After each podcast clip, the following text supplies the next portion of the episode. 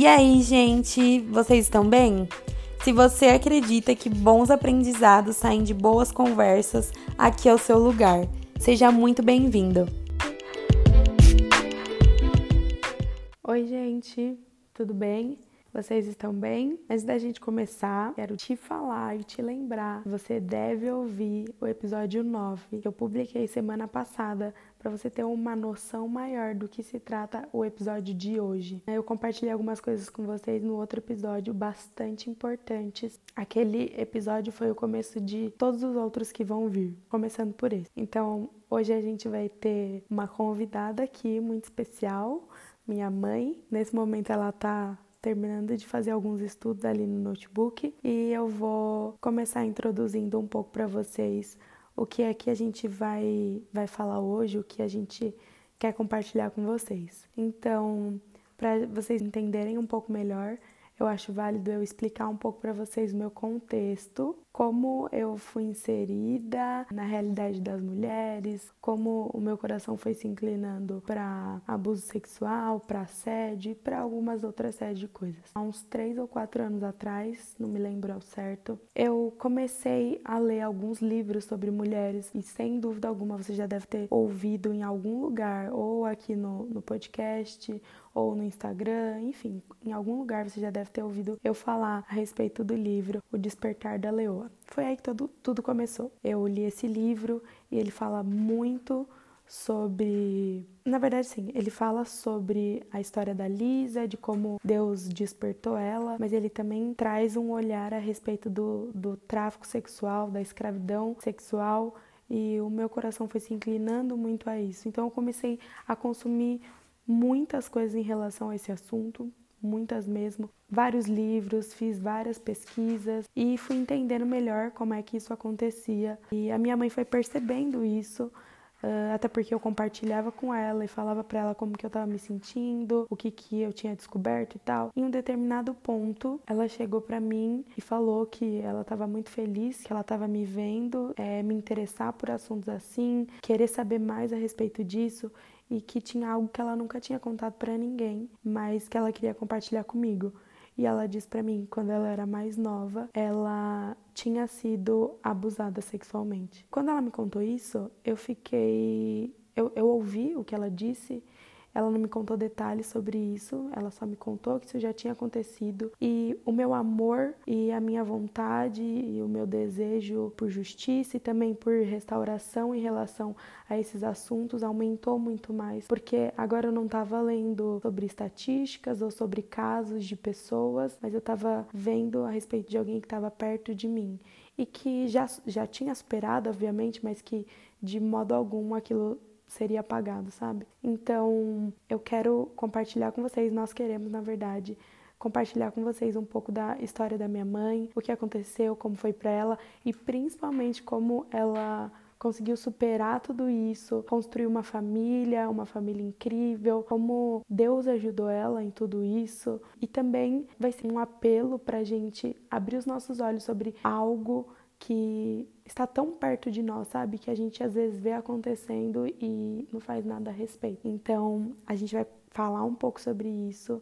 E é um assunto bem delicado. Inclusive, eu estava conversando com uma amiga e eu pedi para ela orar por nós, por, justamente porque é um assunto delicado. E ela falou para mim que quase ninguém fala sobre isso, justamente porque é um, um assunto delicado mas eu acho que tá mais que na hora da gente voltar os nossos olhos para essas situações que também são tão importantes. Ela já tá aqui e eu tava conversando com ela e ela falou: "Nossa, mas você quer fazer um podcast só com tudo que eu tenho para falar? Então, talvez esse episódio vire dois ou mais episódios, enfim. Mas a gente vai começar aqui, então.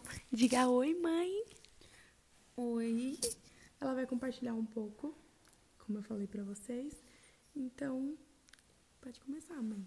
Meu nome é Patrícia Mendes. Eu tenho 39 anos. Vamos lá. Fui mãe pela primeira vez aos 18 anos, que é a Laíse. Depois veio, depois de 12 anos, veio a Luísa, que hoje tem 9 anos. E agora Deus permitiu vir o Samuel. Depois de 9 anos veio o Samuel, que tem nove meses, né? Então eu tô, eu tô contando de trás para frente. Eu me sinto muito feliz de ter recebido esse convite, de falar um pouquinho de mim. Ainda é um pouquinho constrangedor a gente ter esse tipo de conversa, né? Porque tudo que você fala de algo que te fez sofrer machuca, né? Não, a gente não gosta de ouvir e nem de falar, né? Mas a gente, a gente entende que Deus permite isso porque outras pessoas, outras mulheres é, especificamente precisam desse tipo de testemunho, desse tipo de, de coisas que acontecem não só na minha vida, como de muitas outras mulheres. É, vim de uma família muito humilde, uma família muito humilde mesmo, né? Sem instrução, sem direcionamento, uma família destruída, né? Eu tenho três irmãos, cada irmão de um pai, não, não tenho uma figura paterna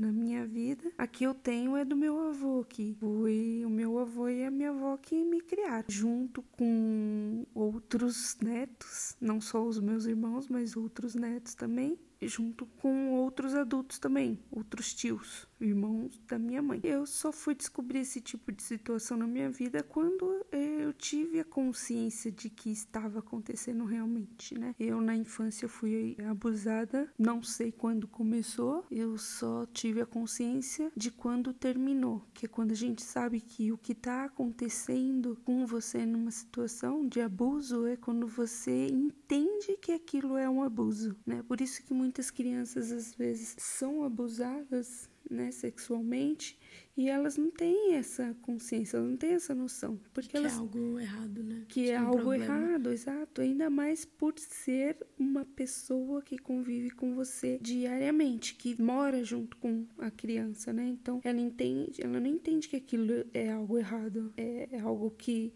Tá ferindo ela. Tá fe isso, tá, tá prejudicando ela, tá ferindo. Então, é, é, ela não tem essa consciência. E é o que aconteceu comigo, eu não tinha essa consciência. Só depois que eu entendi que aquilo era algo errado, é que o medo vem e outros sentimentos, é uma mistura de sentimento muito grande que eu ainda não consegui definir vergonha, medo, vários outros tipos de sentimentos que a gente é, não consegue enumerar, porque são muitos. Então, a partir daí que a gente tem a consciência de que aquilo é algo errado, você quer fazer de tudo para fugir dessa situação, que não aconteça mais, nunca mais, na verdade. E isso parece que fica enraizado na nossa vida, fica na, enraizado na, no sangue, no corpo, na mente. Parece que faz parte de você, né? Isso, exatamente. Eu entendia que isso não tinha uma divisão, era, era meu. Convivendo. Exato. E para eu separar isso foi muito difícil. Muito, muito difícil mesmo. Uma porque eu não tinha estrutura familiar, não tinha uma mãe, não tinha um pai, eu não tinha ninguém com quem eu poderia buscar apoio ou compartilhar isso que estava acontecendo comigo. E então isso prejudicou ainda mais o que eu vinha sentindo. E depois de muito, muitos anos que eu fui entender através da palavra de Deus mesmo. E eu posso te garantir uma coisa, não foi ninguém, nem nenhuma pessoa, ninguém que fez isso cicatrizar uma ferida. Não foi ninguém, nenhuma pessoa. Isso foi Deus, foi o Espírito Santo. A partir do momento que eu tive o conhecimento da palavra de Deus, a partir do momento que eu soube o que Jesus era na minha vida, a partir do momento em que eu soube eu aprendi de que Jesus não, não tinha aquilo para a minha vida. Não foi Ele que permitiu acontecer aquilo na minha vida. Porque muitas das vezes a gente questiona, questiona Deus, mas por quê? Uma criança não faz, ela não escolhe isso, ela não sonha com isso. Uma criança, ela não, ela não pede para ser abusada, ela não, não tem essa consciência. Como Deus permitir uh, acontecer esse tipo de situação com criança? Né? Eu já fiz muito essas perguntas. Qualquer pessoa, né? Qualquer pessoa, mas é uma criança, né? Porque a gente entende que a criança ela é indefesa, ela é inocente. Então isso foi saindo da minha vida a partir do momento que eu aprendi a entender qual era o plano de Deus. o que Deus era, o que Jesus era na minha vida. E isso foi muito importante a partir do momento que eu descobri que aquilo que estava acontecendo era algo errado. Eu senti o primeiro amor de Deus com 12 anos de idade. Eu frequentava uma igreja que era bem pequenininha. Era uma igreja da Assembleia e tinha muitas, muitas senhoras, né? Muita gente já de idade. Só que naquele lugar não era como se eu estivesse com pessoas de mais idade que eu. Pareciam todas iguais, né? Porque era um amor grande, era uma comunhão grande era uma alegria, era muita alegria. E eu gostava disso, porque a minha realidade era outra, dentro da minha casa era outra. Então, ali, naquele ambiente, naquele lugar, na casa de Deus, eu vi que existia um lugar diferente. Eu via que.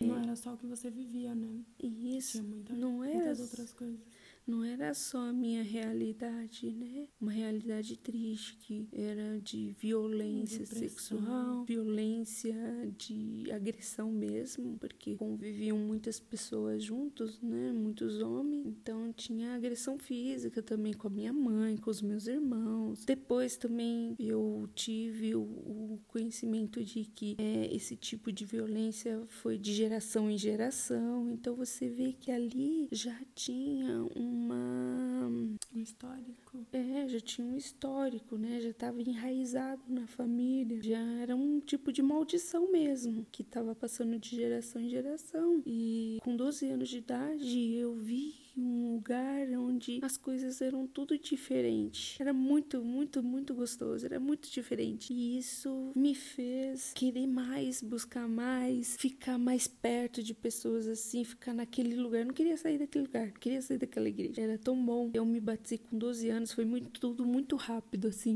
não tive dúvida de nada. Eu tive muitos encontros com Deus, eu tive muitos momentos bons com Deus e eu, hoje eu sinto falta desses momentos bons, como eu disse, a gente quer sempre sentir aquele primeiro amor. Durante a minha adolescência, a gente acaba fazendo algumas outras escolhas que também não são corretas. Eu não tive, como falei antes, eu não tive uma família estruturada, então foi eu por eu mesma. Eu vivia mais na rua do que dentro de casa, na escola também. Então a gente, como eu dizia, aprendeu com o mundo as coisas, né? Então essa parte espiritual, eu conhecia a palavra, me senti amada, me senti transformada e foi ali que me deu o start, né? De que tudo que acontecia na minha infância eu não queria que acontecesse mais. Por isso que eu procurava e ficava mais fora de casa do que dentro de casa, né? Porque Também porque era uma forma de se defender, né? Exato que era uma forma de se defender, porque eu não queria estar mais perto dessas pessoas que me faziam mal. Por isso que eu comecei a trabalhar cedo, comecei a trabalhar, eu tinha 14 anos, 13, 14 anos, eu comecei a trabalhar. Isso foi muito importante também no meu crescimento pessoal, né, no meu crescimento como pessoa, porque eu acabei convivendo com pessoas que me ensinaram um modo diferente de viver. Tudo que eu desejava e almejava e que Deus me me mostrou quando eu conheci o, o amor dele, realmente era possível. E eu poderia viver aquilo que Deus havia me mostrado. Por conta de toda essa situação, as coisas que nos machucam leva anos, anos, muito tempo para poder cicatrizar, né? Aquele machucado é como um machucado que você faz, né? Um corte. Vários processos, Se cura né? isso e não sai, né? Ela fica ali a cicatriz que é para te lembrar. Mas aquela cicatriz não dói mais. Ela se fechou, ela tá ali, mas se você apertar, mexer, né, ela não dói mais aquela cicatriz porque ela se fechou. Mas até acontecer isso é tudo um tratamento, um, um período. Mesmo, né? Isso, é um período que você precisa ter para aprender a lidar com o que aconteceu, para perdoar também. para perdoar, se perdoar. Se perdoar, exatamente isso, porque o sentimento de culpa é muito grande. A mulher que acontece isso, o primeiro sentimento que ela tem é de culpa, ou dela mesmo, ou, por exemplo, no meu caso, isso ocupava muito a minha mãe, né? Achava que a minha mãe era responsável pelo que aconteceu comigo. Então, por vários fatores, né? Por ela não estar do meu lado, por eu não poder contar para ela. Então é um sentimento de culpa e não você não pensa no agressor, né? Você fala assim, o que aconteceu isso comigo, né? Meio de justificar, né? Até porque, por exemplo, quem não passa por isso na infância, mas tipo na adolescência, na juventude, enfim, você, você quer culpar e dificilmente você culpa o agressor, igual você falou. Você tenta justificar com algo que talvez você tenha feito ou deixado de fazer, né? Por exemplo, ah, por que, que eu não contei? Isso é uma forma de se culpar, não de culpar quem agrediu você, né? Em momento algum você culpou quem te agrediu, mas você tentou culpar pessoas ao seu redor ou de alguma forma você mesma. Isso, exatamente. Porque o que acontece durante o período é que você não entende que aquilo é um mal. Então, o agressor, ele fica. Por ele... trás disso, né? Por trás. Ele fica, vamos dizer assim, em segundo plano, né? Uhum, sim. Você vai se culpar primeiro, você culpa a si mesmo, ou a pessoa que está próxima de você, assim, que você tem confiança. Que você tem confiança, exatamente. Então é tudo um processo, né? E você acha que, por exemplo, quando você começou a formar sua família e tal, isso de alguma forma te atrapalhou no, no, sentido de, de ficar na sua cabeça, de te incomodar, enfim, de alguma forma? É, como eu disse, eu entendia que isso ficou sendo uma maldição na família, porque eu fui ver que depois acabou sendo passado de geração em geração. E aí, quando eu me vi grávida, o primeiro sentimento que eu tive foi esse. De que ia acontecer comigo também? Isso. Ah, tá. Que é o sentimento de medo e de que você. E, do, e de que eu pensava, meu Deus, aconteceu com a minha mãe, aconteceu com a irmã dela, aconteceu com a outra irmã dela, aconteceu comigo, com a minha irmã, com a minha com a minha prima. Isso não pode acontecer com a minha filha. Uhum. Então, o sentimento que eu tive é de que eu não poderia é, aceitar que essa maldição fosse para frente, fosse, ficar com as minhas filhas, né, fosse, fosse atingida na família que eu estava constituindo.